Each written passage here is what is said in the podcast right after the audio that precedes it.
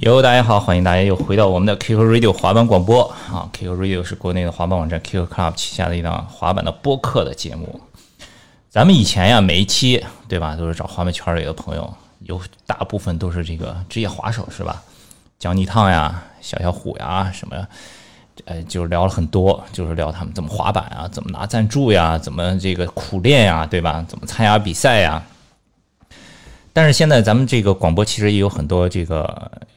这不是核心滑手的听众在听，这个普通大众的听众也是越来越多，所以我们就想说做一点儿比较适合大众口味的跟滑板有相关的内容。想来想去呢，我突然意识到，其实滑板圈子里面各行各业的人都有，对，而且有很多这个滑手是从事非常有趣、非常好玩的职业。所以接下来呢，我们会陆续找一些从事一些非常好玩的职业的滑手，跟大家一起聊聊他们自己的滑板生活，聊聊他们那些有趣的工作。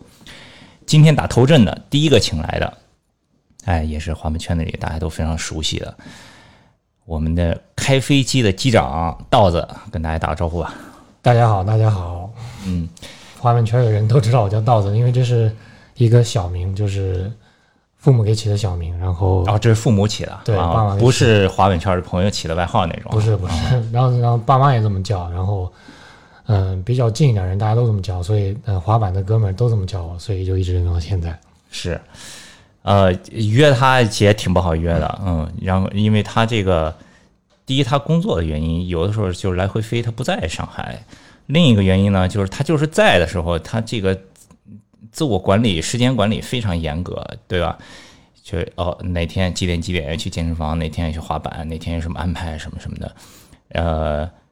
今儿早上也是刚去健身了，是吧？对，经常早起健了个身，本来还想滑个板，但是还想说先来把这节目给录了吧，对，拖得也太久了，约了约约了挺长时间了，都不好意思了。没事儿，没事儿，没事儿。哎，你这个健身好像是挺长时间了。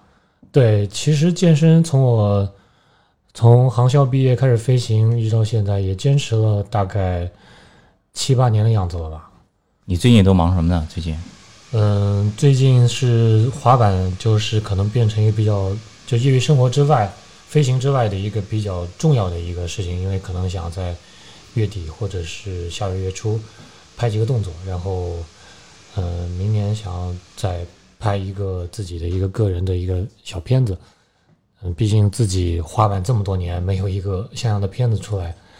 觉得好像挺过意不去的，而且也没什么交代。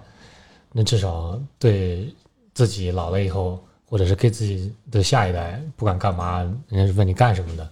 你可以说啊，这是我的一点点成就。前几个星期的时候，Vans 出了一个很帅的鞋，跟那个 Dime 合作的。这个鞋呢，就是大家可能看过照片了，就是那个一个天蓝色的，鞋底是一个透明的，然后在那个鞋底的中央写着 DIME，就特别帅的一个鞋，Half Cut 这个这个鞋款。然后当时我看这个鞋，这双鞋马上就想到了这个这个，然后我想说，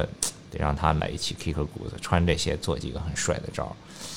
然后呢，目前还在拍摄进行中啊，大家可以期待一下，到时候看一下我们的滑板机长脚穿 Dime 的帅气滑板动作。嗯，好的好的，谢谢，希望可以 拍成吧。道的很认真的，他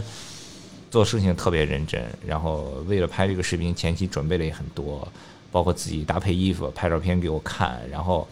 他在正式开始拍那一天之前，他还在有飞行的任务。他在飞行任务的时候，他还专门叫了阿姨去到螃蟹滑门场，把那个滑门场给打扫了一遍。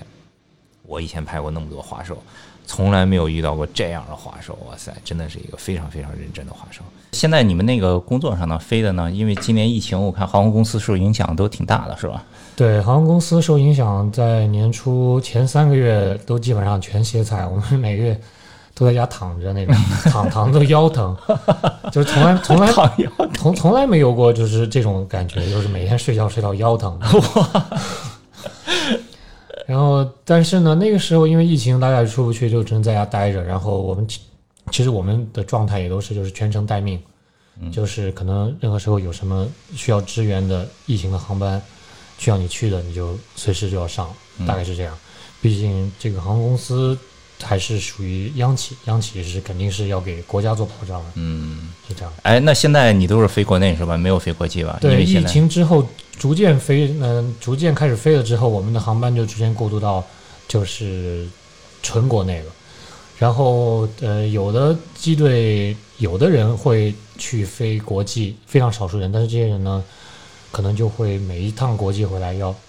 隔离十四天，嗯，大概是这种样子，可能会比较像我的好朋友啊，我的一些呃。这同事啊、同学啊，他们现在飞完隔离之后就觉得很很痛苦，是这样。你不是说有一个同事微信都改叫什么“隔离王”了是吧？对对对，有个同事天天天一个天天健身的一个同事，他微信名字直接改成隔离王。他是专门飞嗯北美航线的，啊，现在北美还有航班对吧？对北美它是国家有这个五个一政策，就是一周一个国家只允许飞一个航班，一个航空公司。哇，就是说，呃，我们公司现在就只留了一个呃上海浦东纽约往返一周一班，嗯是这样。就整个美国其他航班全停了，什么洛杉矶啊、芝加哥啊、哇，旧金山全停了，就只哎剩下这一班。那现在飞纽约机票多少钱了？肯定爆贵是吧？呃，其实去纽约的话，机票都是能买到的，但是呢，它机票就是说，民航总局有的最新的要求就是要不能打折，必须全价全价票买。全价能买就不错了。我听说不都好几万，什么几什么五六万呃？去其实还行，就是去的航班啊没有人出去对基本没什么人，但啊是回来就基本上是可能，就像您说的那样，可能会比较就被黄牛炒的比较高一点。嗯，前两天不是教你回加拿大也是，然后哦对他那个是怎么回事？你的对他当时的可能就是买到的航班都取消了，然后倒是最后他买了一个就是我们公司的就是全价经济舱票，哎，那他回去这个全价票是多少钱？经济舱？他经济舱大概是三万块左右吧，就是这样。哇对，我都不知道全价票这么贵。以前我记得飞北美往返也就一万多呀，便宜的时候还有更便宜的。对，一万多有的时候往返的时候都可以坐都是商务舱了。哇，这全价三万多，对天，单程。呃，当时是在昆明和呃高阳，就是那个无聊军队以前的那个鼓手，嗯，呃，高阳，还有叉叉，我们仨住在一块儿。因为我租的房子，我房子正好多两间房。那个时候是不是叉叉刚开始练纹身？叉叉刚开始练纹身，刚刚叉叉刚开始滑板，哦，就刚才说了这么多关于叉叉的，其实呢，我们的微信公众号前一段时间推了一个叉叉的文章，也叉叉最近又刚出了一个新的专辑，特别好听，里面有两首歌是讲滑板的，然后大家可以去微信搜索 KCSK KCSKT，搜索我们的公众号，然后在底边栏里面看最近的头条文章的推荐，里面就有这一篇，大家可以去看一看啊。那时候我记得最早叉叉在云南开始学纹身、练纹身的时候，开始都是在朋友身上试啊。许莹脑袋上莲花不就是他给对，他还想来我身上试，都都准备好了，就是可能哎怎么着就就就没试，然后就他过了几天就飞行员来选飞行员了。现在找叉叉纹身可是要 要没有，当时要是纹上了，可能就飞行员可能这个测试这个考试就过不了。哦因为因为哦中国的飞行员是要求身上没有任何一点纹身，是这样，哦，真的是格一一念之差呀！整个人生要发生大变化。反正当时住在一起，我们发生了非常非常多的事儿，就是莎莎的整个人生轨迹啊，我的高阳，包括许莹，我们住在一起，每天滑板啊，然后每天嗯逃课滑板，逃课滑板就是这样，然后就是嗯发生很多很多事儿。叉叉有一首歌，就是写给我们其中有一个去世了的朋友的，每次听到这首歌，啊，我是一定会一定会就是潸然泪下的，因为这个真的是嗯，这小王子这首歌好像那个还是一个挺大的事件，在那个时候我记得。对，然后因为这个朋友对我们来说都是，嗯、大家都关系都太好了，就是有太多太多回忆了，所以每次听到这首歌，呃是一定会潸然泪下的。嗯就是在世界各地都会听这首歌。是之前在先讲讲赞助吧，然后先赞助，然后高阳就因为他是社会的人，他就跟李球啊、跟瑞文宣传，哎，我们这边有个滑小滑手还可以，挺拼的挺拼的。然后你来看看，然后正好李球的那个现在的老婆当时就就是昆明人，所以他肯定也会经常会去昆明，他就来了，带着摄像机，带着是一个 DV，就当时的那个是叫 DV 吧？就是便携式家用摄像机嘛，对对，带着啊那个、那个来说，来我给你拍点东西。我说行，我带你去个地方，然后就带他去了那个十五层的那个大的那个哈巴。徐那个当时当时李秋一看也惊了啊，你就带我来这个，你准备好了吗？我说准备好了，赶紧你赶紧拍。我我就在那试了，叭叭叭摔，叭叭叭试，然后可能就没没几遍就成了。当时李球就非常开心，就是就觉得哇，来这边看到一个这样的滑手，嗯后来还拍了我很多，就是因为当时就是就特别擅长做台子上的动作，基本上不会什么翻，几乎一个翻板都不会，全是台子上的动作，各种嗯都都是都做的很顺次啊，他也拍了很多。后来那个那个社会那 video 的的的开头也剪了很多进去，然后是这样，然后他刚才说的这个十五层大台阶那个那个动作呀，我们会放在这期节目的微信公众号推送里面，哎，大家去微信可以搜索 KCSK KCSKT，呃，李秋秋也是我人生中的第一个导师，然后他当时对于我的呃一些开导，就比如说你你要怎么样来呃调整就是滑板和你的现实社会就是之间的这个冲击，因为你他当时带我逛王府井，记得他就说你看王现在这些都是非常物质，非常这些呃绚丽的生活，但是呢，其实很多人大部分的人来到北京之后，你看到这些。呃很物质的、很泡沫的生活之后，你就会迷失自己。但是你就可以，就是你要怎样调整，然后不要迷失自己，坚持滑板，就是这样。我想说，对于一个年轻滑手这样的一个疏导，现在去看那个时候的自己，真的觉得傻的，真的十五年前对吧？真的是傻的，真的不行，不堪回首。那个穿着、那个发型、那个笑容，还可以，我刚才看了，还挺帅的。但是再也回不去了。对就是完全完全不是一个人，觉得。然后就 DV 十五层拍完就开始给你赞助了，对，然后那个时候我也没见过瑞夫，然后我给瑞夫打电话，我瑞夫，哎，你觉得怎么样？就是说，我觉得挺牛逼的。我觉得挺牛逼的。然后他就开始说，那行，我们先给你寄产品吧。然后那个李球就开始每个月开始给我寄滑板、寄帽子、寄衣服，他们也就那时候就只有这些东西。那时候爆开心，就对，那时候对对我自己来说，你滑板可能就两三年拿到一个赞助，嗯，你看零四年、零五年他们那个 video 出来，嗯，对吧？我赞助可能就拿了，就也就没几个月吧。然后，呃，紧接着这个突然有一天在学校里上课，然后正好那天没逃课，跟正常情况下每天都要逃课的。那天，人生又一个重要转折点来了，然后那天这嗯，班主任就说，哎，有有飞行员来招飞，你们男孩都可以去试试。可以去的男孩，可以想去试的话呢，今天就不用上课了。当时一听啊，不用上课了，这么好的事儿都去了，都去了，然后就一轮一轮选拔，就第一轮人海茫茫人海之中，就是留下了我们几个人，我也不知道为什么。他测视力，然后问你说话能力，看你走路啊，各种看你身体素质啊，戳戳你，动动你啊，然后看看你的眼神啊。戳戳你，动动你，我不知道这是为什么，这样戳你一下，看看你站得稳不稳。然后让你走走两步，然后看你的眼神，就是盯着你，整体怎么样？哎，那你现在已经在行业内了，你知道他们选择的标准了吗？呃，现在的对他有几个挑选标准，我到现在都觉得就挺挺神奇的。我不知道他为什么，后来也这也是一些传说，因为他这些可能来自于他们那个叫民航医学系统，然后也有可能来自于一些经验吧。然后说他们在挑选的时候，那个老飞行员会有一些眼神上的接触，就是他是他觉得就是成为就是呃能够成为飞行员的人的话，眼神是可以看得出来的。很坚定的，我我觉得不一定是坚定吧，有可能是那种贼。What？因为因得为机灵啊。对你得就是特别贼，就是那种那个就是因为你在飞行中，你的注意力是特别的涣散，你是要在同时要监控很多很多很多的仪表啊，嗯然，后要又要听无线电呀、然后又要监控，嗯、要就是你的副驾驶在做什么啊，就是很多时候你的你的注意力是没办法集中的。所以说到呃，我们到后夜后来飞行员，就是呃，我看过一些学术报道说，那个就是有的科学家研研究这种老的飞行员，他发现老的飞行员身上有一个毛病，就是说是难以集中注意力。我觉得这个是其中的一点，哦，就是会有注意力集中障碍，是这样。这个有可能会是就是要 multitask，就同时处理很多件事情对吧？这真的是这样。同时处理就是这个是在我们从上飞机的第一天或者上飞机之前就一定一直在练的，就是你这个时候眼睛看这个看那个看那个，就是比如说很简单，我要保持一个平直直线飞行，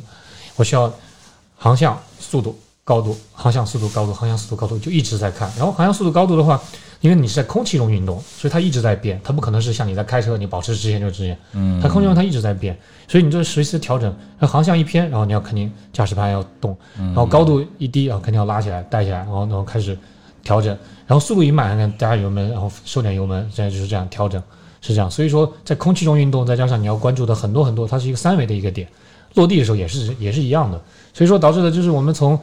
嗯、呃学飞行的最基本的课程开始，就一直在练这个，这个叫做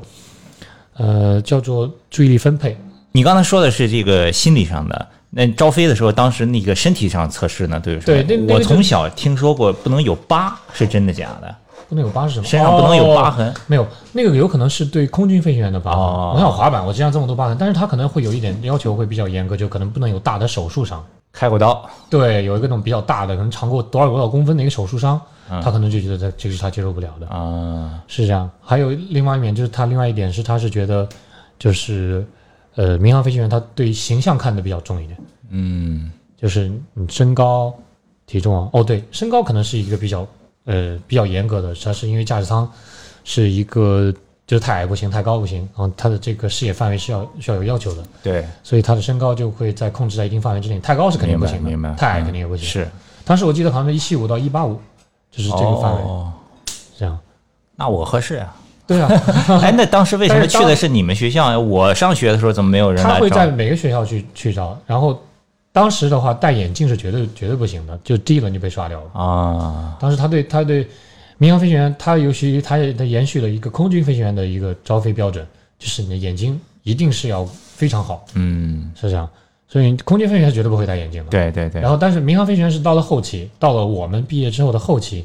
他开始把这个的这个民航飞行员的眼睛视力开始扩大化。你可以配镜飞行，但是你配眼镜的话，你得有一个备份啊，什么什么之类的。嗯这个也是跟国际接轨，嗯因为在国际上，国外航空公司的飞行员几乎全是戴眼镜的，或者是一半一半吧。是是是，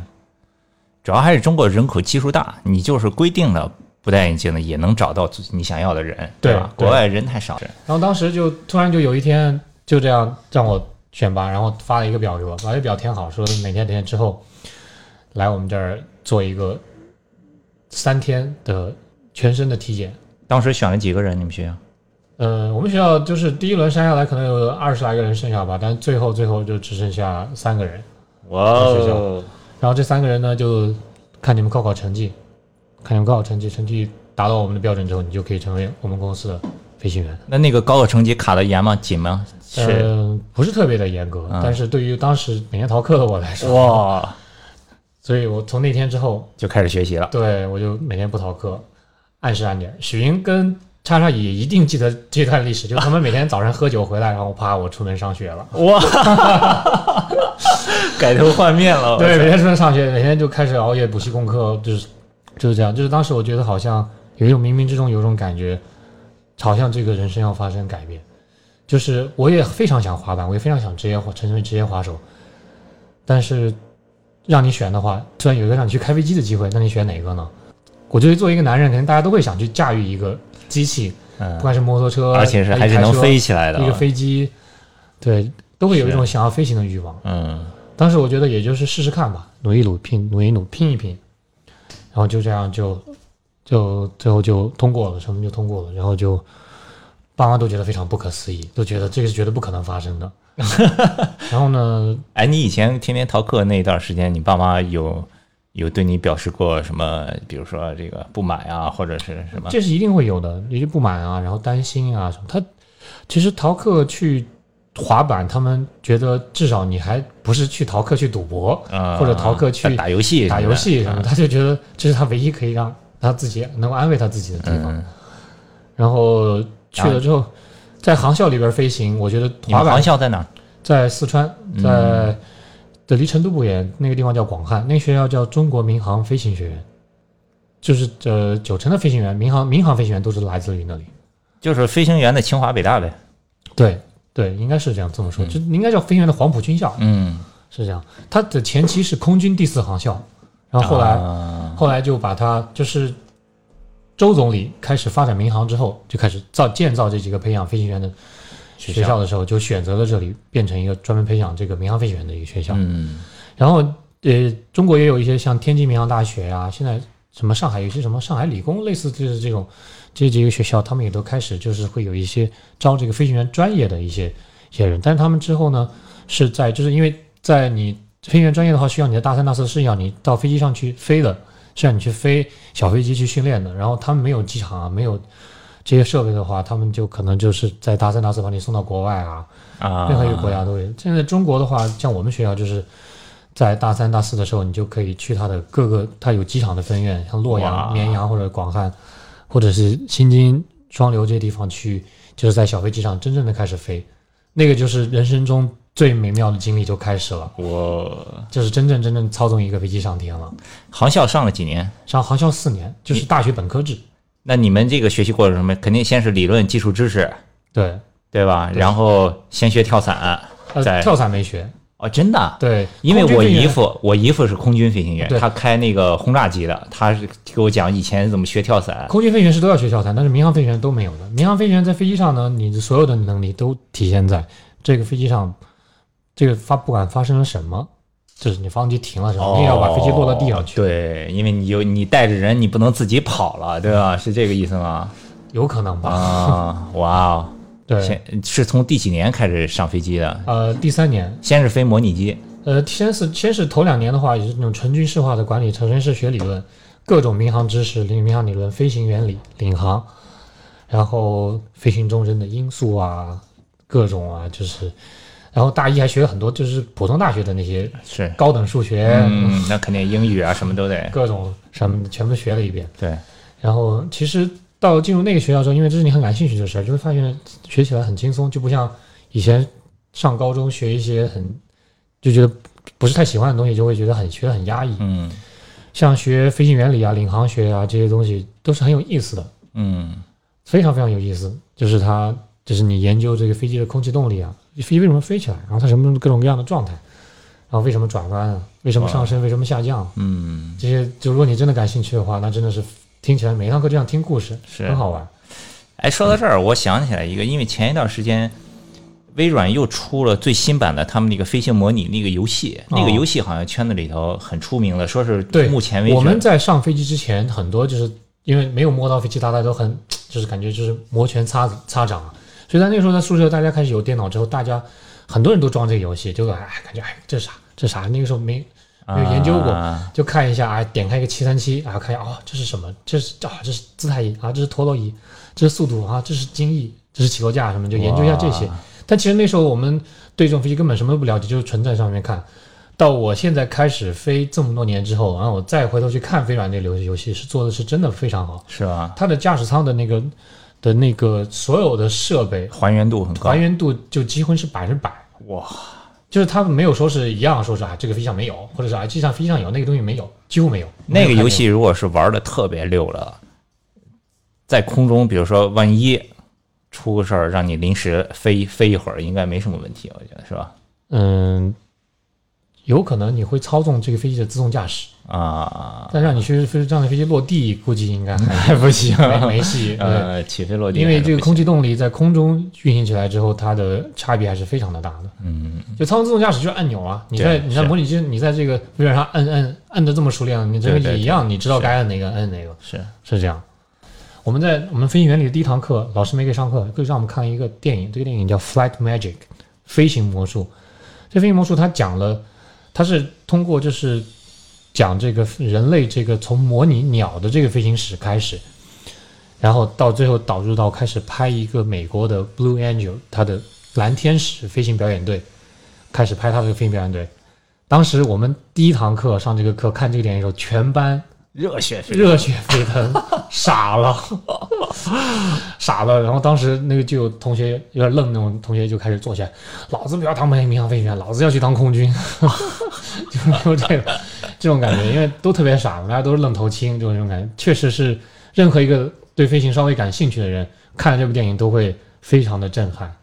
哎，名字叫什么？你再说一遍叫。Flight Magic，在 YouTube 上面都能都能搜好搜到，就飞行魔术。你刚才还漏了一段，就是在学校里头后期，你不是说人生中最灿烂、最值得回忆的那一段，就哦第一次飞的时候，对那是呃，小飞机，那那个小飞机小座舱的飞机，那个飞机起飞的速度是五十五海里，一海里等于一点八五二公里。嗯，就说那个飞机在一百公里左右它就起飞了，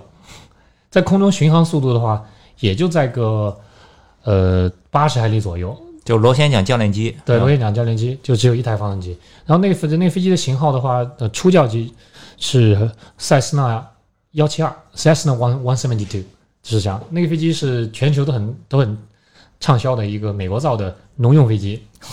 就是撒就农药的啊。，对，那美国美国基本上农场主都都有这个飞机，就自己在自己家农场起降什么的。啊，对，第一次真的小飞机上天的那种感觉，反正紧张兴奋是一定的，因为这个机器，呃，这么大一台机器，你那个油门就螺旋桨在你正前方，油门你稍微动一点儿，那个螺旋桨加速之后一抖动，整个飞机都在抖的那种感觉，就会让你紧张兴奋，然后感觉太美妙了。然后你在空中之后，任何一点的这个驾驶盘的晃动和推动，导致你整个这个身体上的这个反响就是反应特别剧烈，就特别敏感。嗯，就是一点点驾驶盘一动，飞机就开始出坡度啊，就开始上升下降啊，你就感觉哇，就是这种感觉太棒了，然后就开始真正受自己操控了，然后开始慢慢慢慢的飞行，然后可能在大概在航校飞到十六七个小时的样子，就开始让你 first solo，就是让你首次单飞，就让你一个人上天，那个教员就下来了，下来下来让你一个人上天去飞飞两个起降，就是飞两个起降，然后第第一次 first solo 成功之后呢，然后之后的很长一段时间，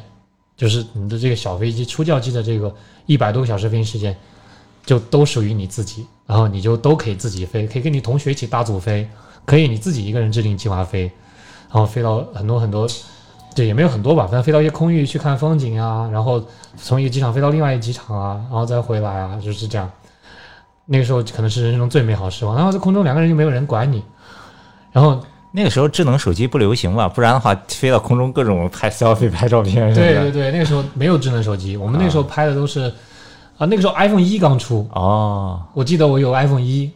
哇，然后呃，这是我记得那时候拍的照片都是用那个数码相机拍的，嗯，空那个驾驶舱还有小窗户，就是那个飞机收是不增压的，所以说它窗户是可以随便打开的。你窗户打开之后，空中飞行的时候，窗户打开，你可以把手伸出去。有一次我们进云层，然后还把手伸出去去摸云摸一下云那种感觉。这很多人想干的事。，对，摸云一下云就是黏黏的那种感觉，哇，对，就是黏黏的。因为你想，这飞机也就这么八九十海里的速度，对，海里是呃 nautical miles，是然后也就一百多公里，对一百来公里，你手伸出去，也就等于你车开个一百公里，跟高速上一样。是对，跟高速一样，摸到云的那种感觉，然后啊、太美妙了，就是无法用词汇形容。妈的，去学开飞机。对，这是真的。我觉得任何一个对飞行有一点点的，我的朋友他们说他对飞行比较感兴趣，有条件，我一定推荐他们去学一个私照，因为这个一定会对给你的人生带来一个太大的变化。嗯，毕业以后进航公司，你刚才说你是二副，对，干了多长时间开始成副驾驶的？二副大概是半年到一年。九九个月、十个月，然后成成为一个真正的一副。然后第一副驾驶可以跟这个机长，普通的机长搭队，嗯开始辅助他飞行，嗯就是这样。然后他有的时候你对跟级别高的机长的时候，他也可以授权你来做个起降，嗯就是你可以在在坐在右边练习一下起降，嗯，就保持这样的状态，一直到你放机长，大概大概就是三到四年的时间，一直到你放机长。然后我用了大概四年多一点点的时间，就成为了正式的机长，正式成为了正式的机长，你开始带副驾驶出去飞了，对开吧？带带副驾驶出去飞。以以前，呃，我看丹尼和袁飞朋友圈发过，有一次袁飞坐飞机，你看到他是吧？还跟他打招呼，从驾驶舱出来。对，有一次袁飞是，我一因为那天飞机正好停远机位，然后远机位的话，我看见哎上车上下那个摆渡车上下来几个人拿着滑板，我一看啊，袁飞，我打开窗户对着他大喊袁飞，然后他都傻了，是啊，谁看我？飞行之前的准备是非常的繁琐和细腻的，就是除了在我们每天领取任务，就是我们每天到场领取任务之前，一个一个半小时就要到飞行部，我们领任务，然后去看见的航路状态、颠簸状况、那天气条件，然后飞机状况，就是这种研究，然后这样大家了解讨论，就是做预案、怎么备案。这个天气即便是好天气，就是 OK 的天气的话，我们也要做一个成都机场的一个备降场，哦，就是成都机场的备降场，就比如说把成都机场的备降场放到重庆嗯或者是贵阳这样的备降场，嗯为什么呢？因为你在飞行的这个航路过程中，你是没有办法倒退的，你的油是一直在燃烧的。对然后你还要带一部分的油，就是你从这个这个的从成都复飞之后拉起来复飞之后，然后再保持一定的高度飞到你的备降机场的这个油，叫做你的备降油量。嗯嗯这个的难点又在就是说，我的每个点的决策都是不一样的。飞机一直在往前走，你的燃油一直在燃烧。你这个点的决决策错过了以后，你可能下一个点就没有办法回到刚才的决策。对，这个就是作为一个 captain，你这个作为一个机长，你为什么身上扛四套四道杠？因为你有套杠就是叫 responsibility，责任。就你除了责任之外，就是你在你是要依照做你是拿主意的人，哎，对你就要一定要就是就是做这个决策去承担这些责任，对，是这样。哇，这个也可以讲一下，就是我们那个我们的肩章嗯。有四条杠，四条杠的话它有不同的意义。副驾驶是三条，嗯。刚才讲的机长多那一条叫 responsibility 责任，然后副驾驶的话，第一条杠的意思是 skillful，是技能、技能，然后第二个呢是 professional 职职业，嗯，专业，专业。然，后第三个呢是 knowledge 知识，嗯。其实说是前三条杠我们都一样的，只是跟副驾驶，然后机长只多一条，那一条就是责任。嗯，呃，前几年有一个特别雷人的新闻，那种老阿姨上飞机之前，为了求平安，拿个硬币扔到发动机口里了，对啊。这，要出人命了呀！这样，对要出人命啊！而且它这个当时发动机它没有转起来，如果发这个发动机转起来的话，发动机报废了。绝对报废。哇，一台发动机，呃，几百万，上千万，千万应该是至少的，千万是应该是最便宜的这个，我们我现在这个飞机的 CFM 减七这个发发动机的话，应该是在至少是三千万吧，一台发动机。这个老阿姨家里头有几套房也不够配啊。对，因为你想这个发动机的七三七的这个价值是一亿多，一点七亿，所以它发动机占用占用它的百分之接近百分之五十，我应该还不止哇，不止三千万。我还看了一个新闻，七三七 MAX 要复飞了，对，七三七 MAX 要复飞哦，这个要聊又 聊的太多了。你敢飞吗？复飞了。嗯、实际七三七 MAX 它之前的那个出事的那个科目，它是要求所有的飞行员都飞一遍的，哦我们是飞过的，哦，所有的飞七三七飞行员都飞一遍就之。前这个问题是知道的。对，之前是知道的，就是这个科目可能就正在大家都在做训练、正在飞的同时哦，出事了。出事了，就出了他的第二个事。是什么？第一次出了这个事儿就已经引起很强的重视了，就开始他培训整改培训，然后所有的飞行员要飞一个这个科目。这个科目其实它因为比较的棘手的一点是它的高度会比较低，就是你可能刚刚离地，离地的高度可能不不是太高，大概在三千英尺左右出现这样的状态。但是我们嗯训练的话，可能还训练更低一点，可能啊一千英尺以内，刚刚离地就可能像虹桥起飞，可能还没可能呃一边可能还没飞到普陀呢，你就立刻有这个科目，他可能要求你棘手，必须要你脑子非常清醒，同时处理两个故障。嗯，就是这样，这两个故障就在你在记忆程序之内完成。如果说你有一定的慌乱，就有可能就很可能就处置不下了。可能，在大学毕业之后，就是我觉得遇到了我的应该是第二位精神导师吧，嗯韩敏杰。嗯然后 Jeff 的话，他实际上也一直在鼓励我自己，虽然说拥有自己与众不同的工作，但是要去接受接纳自己滑手这样一个身份。对的。然后保持在业余生活中，就是嗯、这种滑手的富有创造力的这种生活状态和想法，就不会至至于让你的这个生活太死板。嗯哼，嗯，但在那个时候出现的时候，我可能会有接触到一些社会上的各种各样层次的其他的朋友，你会才会从头来发现，只有滑板的那那些人认识那些朋友，才是真正真正最 real 的朋友。嗯，我不知道这个滑手给人 real 这种感觉是来来自于哪里，但是滑手他的 be real 这个这个这个这个特点吧，我觉得也是就是所有的滑手引引以为傲的，嗯，对吧？很是你我们的滑板 video 是从来不会作假的。对，因为滑板 video，因为以现在的技术，你想一个 keyframe 一层给你 P 成一个 keyframe 十几层，那可能太简单了吧？但是滑板 video 就几乎没有人作假，嗯最多就是一些特效加上去，嗯，对，对吧？然后这个就是，然后这是 be real，但是呢，对我可能会现在就是呃，在各个国家开始呃对大家越来越所接受之后，就看到了这个很真实的这一面，可能可能又又在逐渐逐渐的开始丧失。感触一点，就最近这个这个 Flip for Kicks 这个活动，它它不是就是扔骰子让你正反脚翻嘛什么之类的。然后我看到了滑手，很明显他扔的是 Switch，然后很明显他做的是做假是做吧？正脚，然后并且确实是后来跟 Jeff 聊，跟他们的工作人员聊，确实是他们后来复方看视频发现了有人做这样类似的假，然后这个类似的假呢是做到这个人就是他这类似假都做到什么样的地步呢？做到他呃参加过一次，他换了一身衣服，他再来参加一次，这是其中一个人被他们揪出来了。然后还有一个，还有一个人呢，就是他跟另外一个人换了鞋，然后就是他把左右脚的鞋换了，然后抽到了 Switch 的翻，然后他他做的是一个正脚的翻，是这样，然后被他们视频给发现了，哦，然后然后救出来是这样，然后就是我觉得，嗯 b r a l 是这个滑手最引以为傲的一个一个特质一个特质吧，千万不要就是为了去得到一些东西，嗯、就是搞这些这小 聪明的一些行为。对这个东西啊，其实就是你随着市场变大，这个人也越来越多，对吧？一个是林子大了，什么鸟都有；另一个就是随着这个有有了各种的诱惑，这个都是难免，没有没有说是百分之百没有的。就会发现你的这个滑手是真正的这个最 real 的一些朋友，所以说后来才就更加的珍惜，就是以前因为滑板认识的这些朋友，所以到现在自己最好的朋友、最铁的这几个哥们儿全是滑板的人，就是这样，包括叉叉、许莹，就是这样，就是没有别人，他们没有来自一些别的任何别的领域，就是这样，非常的纯粹，全是滑手。你是什么时候开始上 Kicker Club？Kicker Club 的，让我好好算一算啊，这个 Kicker Club 的话，应该是我在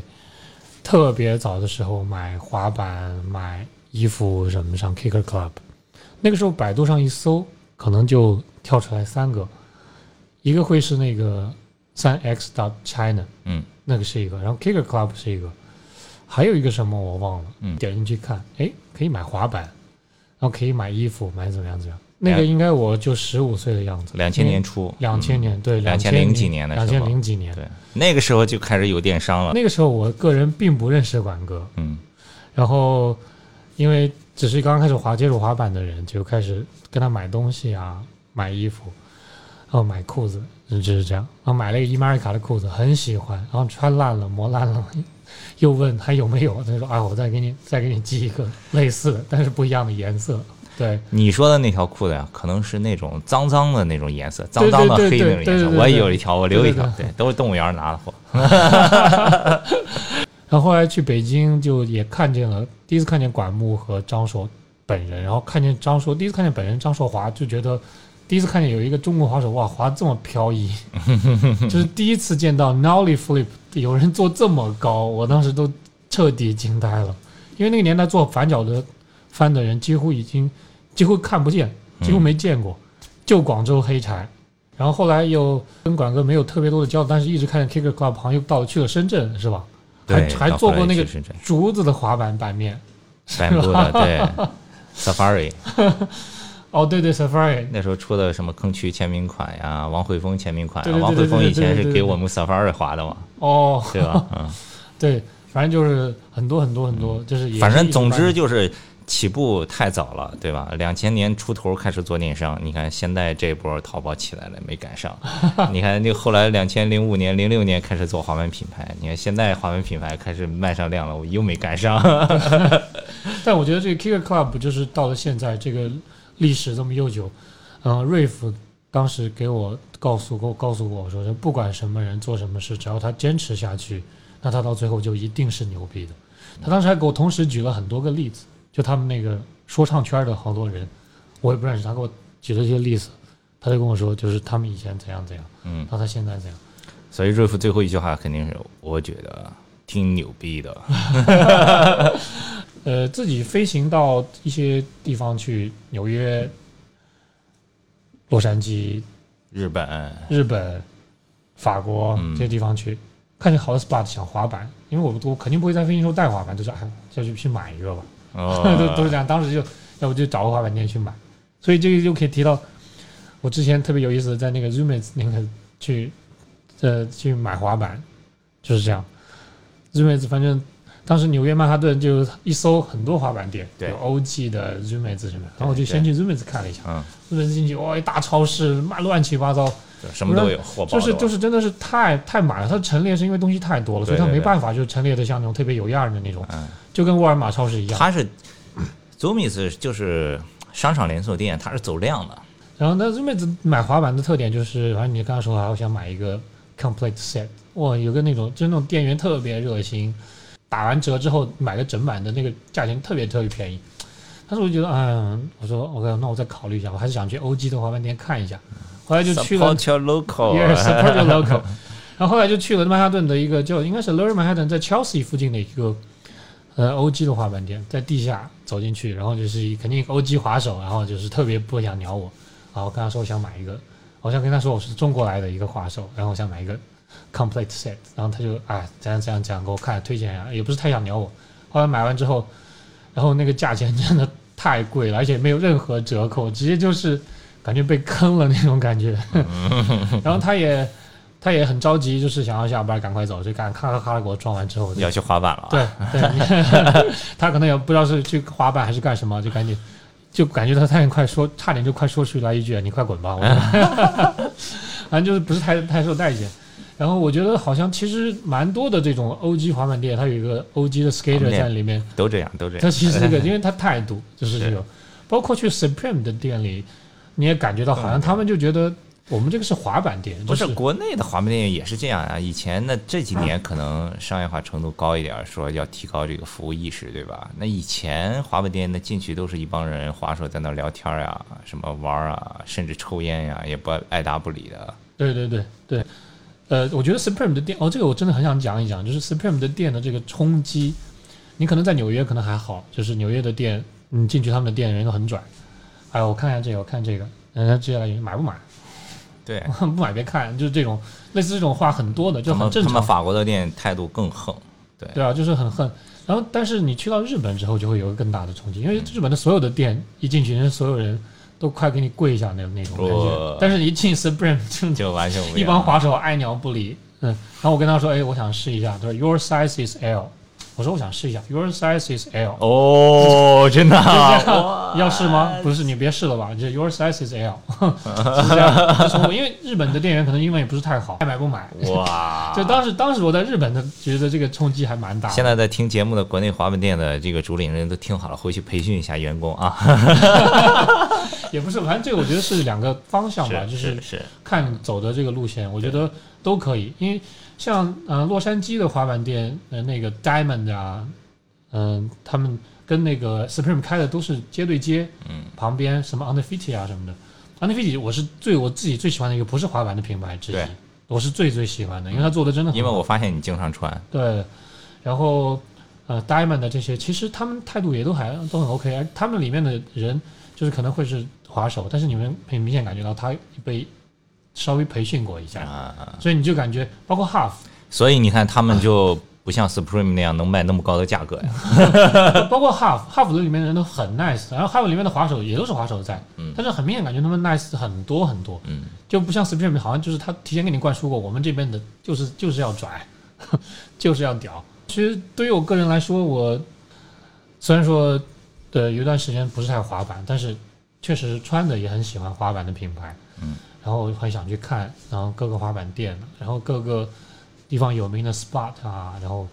有名的这个 skate park 啊，这些去看一下。还有一个让我惊讶的就是 Dylan Ryder 他 Impossible 过的那个布鲁克林桥下面的那个呃那个椅子，你想 Impossible 过，那得你想应该还可以吧，应该还不是太高，但是你走到旁边去看那个椅子，哇，有腰跨了是吧？要腰跨这么高，就觉得奥利都觉得难。那 Impossible 就这种。在悉尼有一个叫 UPS 滑板店的一个老板，然后跟他 因为去了好多趟，买了好多鞋子啊、滑板啊，就是这样。后来就聊起来，当时跟他聊到了 Dylan Rider 啊，然后我跟他说，哎，我说我在纽约见过 Dylan Rider，怎样怎样。他说，哦，Dylan Rider，Dylan Rider come to Australia every winter，like 就是就是每个北半球的冬天。因为他们那边是夏天，他们夏天，他说他都他都来这样，所以他说我认识他，是这样。那个时候 Dylan Rider 还是健在的时候，我嗯们在聊的时候，他就说这我们都一起滑板啊。当时在纽约看见他的时候，就是就是就是一个 SOHO 附近的一个一个吃下午茶的喝咖啡的地方，然后人家人家也是抽着烟跟别人在那边聊聊天喝下午茶。我看我这人，我一开始我第一个反应好像是个演员嘛，就没有太想起来是 Dylan Rider。后来想了半天啊，是 Dylan Ryder，我还挺震撼的，就是没有去打扰他，就嗯看见他，嗯，估计他也习惯了，就有人就是有人就在悄悄看他，他也发现了，他也没太在意，就是这样。这样我也在吃我的东西，喝我的东西，就是这样。但是他给人的那种感觉，本人更帅。哎呦，那你滑板这么长时间，有没有受过比较大的伤呀？呃，之前在二零一二年 Jam 比赛之后就，嗯，有过一次腰椎间盘突出，也是我那之后没有太滑板的原因。你是因为滑板造成的腰椎间盘突出？呃，我觉得还有一方面是因为我在飞行之后长期坐着，哦，对，然后可能滑板也有一定的伤到吧。嗯然后这个它又再加上你飞行时候长期坐着，就是这两个双重的伤害。嗯当时就是拍出来，那个核磁共振拍出来之后是这个，嗯，椎间盘就是不严重，叫 lumbar disc replacement 是这样，就是你椎间盘一点点的突出，然后它的突出是环叫做环形突出，就是很明显是经受过冲击之后，就比如说你一直在跳楼梯啊，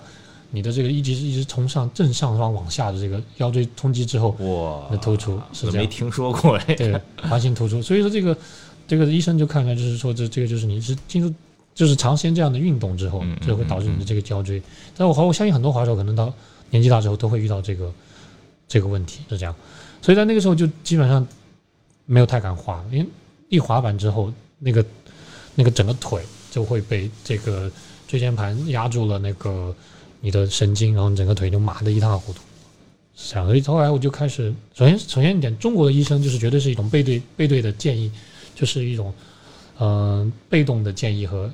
疗法，就是别再运动了，嗯你运嗯动生涯结束了，嗯，就是这样。然后后来我当时还有一个同学，他是运动医学专业的，我就问过他，他说你飞这么多国外，你去国外看一下，国外的讲法完全不一样。对，因为这个这个 sports medicine 在美国的发展非常非常悠久，嗯，就是 NBA 的所有的这些球员，对，包括 Michael Jordan 后来的复出，他身上有这么多的伤，他还能够复出，包括这些 LeBron James，他们可以打这么久的，嗯所以当时我去那个呃 L A 的一个运动医学诊所，叫 T B C Sports Medicine and Physical Therapy。嗯然后就是他跟他了解到，就是这种不严重的 Lambert disc replacement 的话，是推荐加强核心力量锻炼来保护的。核心力量就比如说你的腰腹啊，你的你的这个臀部肌肉，还有你的这个背部的肌肉，这这些加强。然后注意之后我就开始健身，那时候就一直、哦一直在健身，一直包到现在。然后就有一些断断续续的滑板啊什么，到最近重新站到滑板上就觉得 OK 了。现在就后来在对，就是现在滑一天，可能是别的地方膝盖啊什么别别的地方痛，就是腰的明已经感觉不是太明显了，就基本上应该开始康复的就比较好了，是。正向的康复。我们有一些建议哈，就是膝盖会痛，膝盖会痛的话，其实嗯，嗯我在美国咨询了他们的美国的诊所医生，他们说美国的保健品有些做的比较不错的，嗯。就是有含那个 glucosamine，就是叫硫酸氨基葡萄糖。这个东西的话，它是，呃，就等于是它是你的这个关节会分泌的一种液体，一种一种液体中的一种一种润滑剂，润滑剂，对吧？但是可能你的身体大年年纪大之后，它就开始停止分泌，然后你就开始吃这种东西，它可以每天一粒。我前两天滑的比较多的时候，膝盖痛的时候也吃这个，哎，很有效果。嗯是这样，他要求一天吃两片，我就一天吃一片，就觉得效果还蛮明显的。真好，特别好。一方面也听到了很多关于飞行的以前从来没有涉及过的这么一些东西，另一个方面呢，滑板的方面道子也有很多自己的想法，包括自己的整个的这个心理路程的发展。非常感谢道子，大家就关注一下我们 Kicker Club 的这个官方的微博和微信账号，我们会把道子的这个社交媒体的账号也放在我们这个文章里面，好吧？我们各个这个。因为它播客平台，尤其是在国内，他们就限制比较死，他不让放这个非他们平台的一些联系方式，所以大家可以在微博搜索 Kicker Club K I C K E R C L U B，或者是微信上搜索 K C S K T K C S K，关注我们这一期的节目，就可以看到道子的这个社交媒体的账号。我们也会把他刚才我们聊的那么多的他小时候滑板的，包括那个很自己对，还有二零一三年拿不，二零一二年拿的那个 CDGM 昆明站第三名那个，这个没说呀，哇塞，你这二零一二年滑的还 OK 的时候，就是从航校毕业之后，就又开始滑了一小阵儿，因为嗯去世界各地啊滑了一小会儿啊什么的，然后就是还有一些基础赛，呃，滑的不多，但是还有一些基础赛，然后一看有 CDJM 比赛啊来了，然后就去参加，然后昆明昆明站拿了第三名，然后那年总决赛还来了上海参加那个嗯 Nike 运动会。哇，可以可以可以，这也是他的这个，包括他参加这个比赛的照片啊，照片对照片我给发给你，是包括他以前在社会 video 里那个十五层台阶的那个哈巴动作，对吧？对包括他在航校以前开飞机的照片等等的，我们都会整理成一个微信的文章，大家可以去关注一下，好吧？再次感谢刀子来我们的 Kick Radio。嗯，希望不要说错话，谢谢。好，行，那今天就先聊到这儿，谢谢大家收听，我们下期再见，OK OK，拜。拜拜拜。